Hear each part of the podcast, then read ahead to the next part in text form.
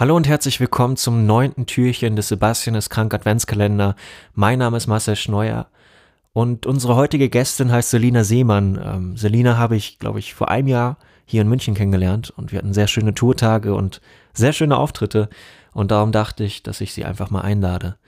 Selina hat ein Buch rausgebracht namens Ahoi, Gedanken aus den Nichtschwimmerbecken, das man ab jetzt kaufen kann. Das äh, empfehle ich euch sehr. Und sie liest jetzt ein Kapitel aus diesem Buch vor. Viel Spaß! Ein Astronaut der Apollo 8 nahm am Heiligabend 1968 ein Foto auf, das berühmt wurde. Es ist ein Foto davon, wie die Erde aufgeht. Unten am Bildrand ist graues Mondgestein zu sehen, dann nur schwarz, unendliche weit und in diesem Schwarz geht die Erde auf. Sie ist vielleicht zu etwas mehr als der Hälfte zu sehen, sie ist schön blau und von weißen Wolken marmoriert, die sich drehen, wie dein Scheitel sich an deinem Hinterkopf dreht. Das Bild heißt Earthrise, Erdaufgang. Und als ich es zum ersten Mal sah, hat es mich überrascht. Man denkt, dieses Bild zu kennen, die Komposition aus dem Boden, der so nah scheint, dem Dunkel und dann dem Himmelskörper, der halb aufgegangen am Himmel steht.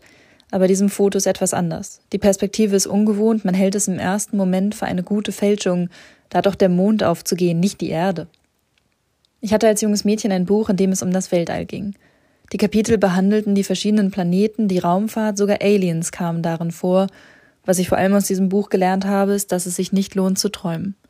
Ich las von Schwerelosigkeit, von Raketen, davon, dass man auf dem Mond leichter sei als in Wasser, von Raumanzügen, von Kometen und von Galaxien. Und ich lernte, dass es auf die meisten Fragen keine Antwort gibt, dass niemand weiß, wie groß das Universum ist, wie es entstanden ist, warum es entstanden ist, ob wir allein sind, ob wir nicht allein sind und dass man sehr viel Glück haben muss, um Astronaut zu werden dass man überhaupt nur Astronaut werden kann, wenn man gut in der Schule und in Sport und in Physik ist. Und ich las ein paar Seiten später, dass das Universum sich wahrscheinlich ausdehnt und sich eines Tages selbst verschlingen wird und ich verstand nicht. Denn ich war gerade erst überhaupt in der Schule und ich wusste nicht, ob ich gut in Physik sein würde, denn ich hatte gehört, dass das eher nichts für Mädchen sei. Und Sport fand ich schrecklich. Ich las lieber Bücher über das Weltall, als laufen zu gehen, und wenn wirklich alles in ein paar Millionen Jahren sowieso enden würde, warum gab sich dann überhaupt jemand Mühe, irgendetwas zu tun? Ich hatte meine erste existenzialistische Krise mit etwa sieben Jahren und habe mich bis heute nicht mehr davon erholt. Zu etwa der gleichen Zeit wurde ich krank und durfte im Bett meiner Eltern schlafen, weil sie wissen, dass liebevolle Erziehung mehr wert ist als konsequente Erziehung. Und ich tat eine Weile so, als würde ich schlafen, aber heimlich habe ich doch zum Fernseher geschaut. Es lief Stern TV und Günther Jauch erklärte mit typisch gespieltem Staunen, dass Astronauten ganz schön harte Arbeitsbedingungen hätten und ReporterInnen begleiteten ein Team, das ins Weltall reisen wollte. Ich lernte, dass man nicht nur Astronaut, sondern auch Astronautin werden kann, aber man musste trotzdem gut in Sport sein und das sah ich nicht kommen. Sonst hatte ich fast alles, was es braucht. Man durfte nichts gegen das Konservenessen haben, das in seltsamen Verpackungen dargereicht wurde, und man musste mehrere Tests in der Zentrifuge überstehen, aber da sah ich wenig Probleme. Ich mochte Fertigessen sehr gern, und auf dem Jahrmarkt war ich schließlich auch immer ohne Schwindel aus den Fahrgeschäften gekommen. Die Weltraumreisenden mussten außerdem ein besonderes Training überstehen. In der Schwerelosigkeit ist es viel schwerer, auf Toilette zu gehen. Space-Toiletten haben nur eine sehr kleine Öffnung, die man treffen muss. Deshalb klebten sich die hoffnungsvollen KandidatInnen ein Kreuz aus Gaffertape auf ihre Hosen und muss mit einem nachgebauten Raumschiffklo, in dem von unten eine Kamera steckte, üben, sich richtig hinzusetzen, damit ihnen im Weltall kein Missgeschick unterläuft. Wenig hat sich so sehr in mein Gehirn eingebrannt wie dieses Bild. Von diesem Tag an übte ich vorsorglich sehr genau zu zielen, wenn ich auf Toilette ging. Irgendwann bekam ich dann auch Physikunterricht.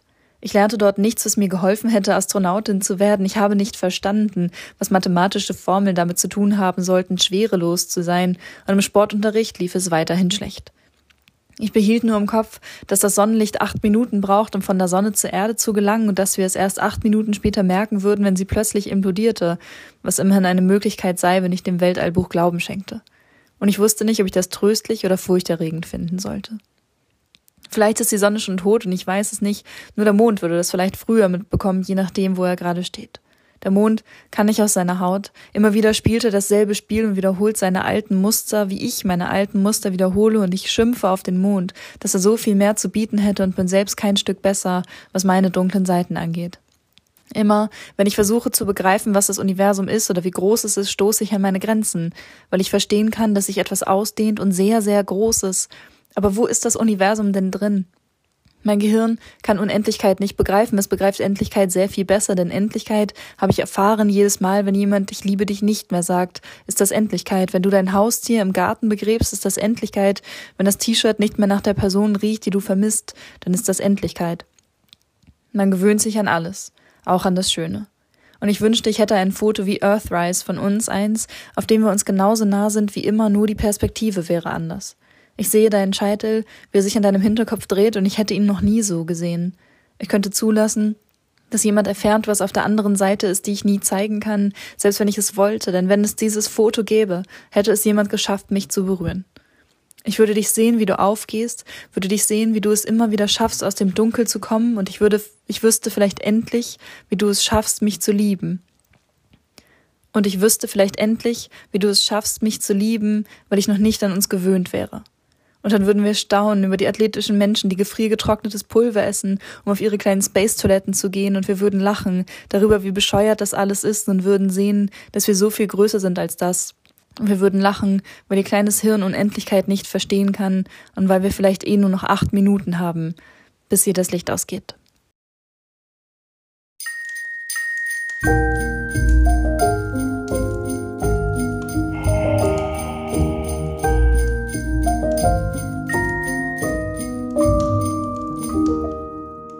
Der Sebastian ist krank Adventskalender wird durch die Literarische Gesellschaft Thüringen und die Sparkassenstiftung Jena Saale Holzlein unterstützt.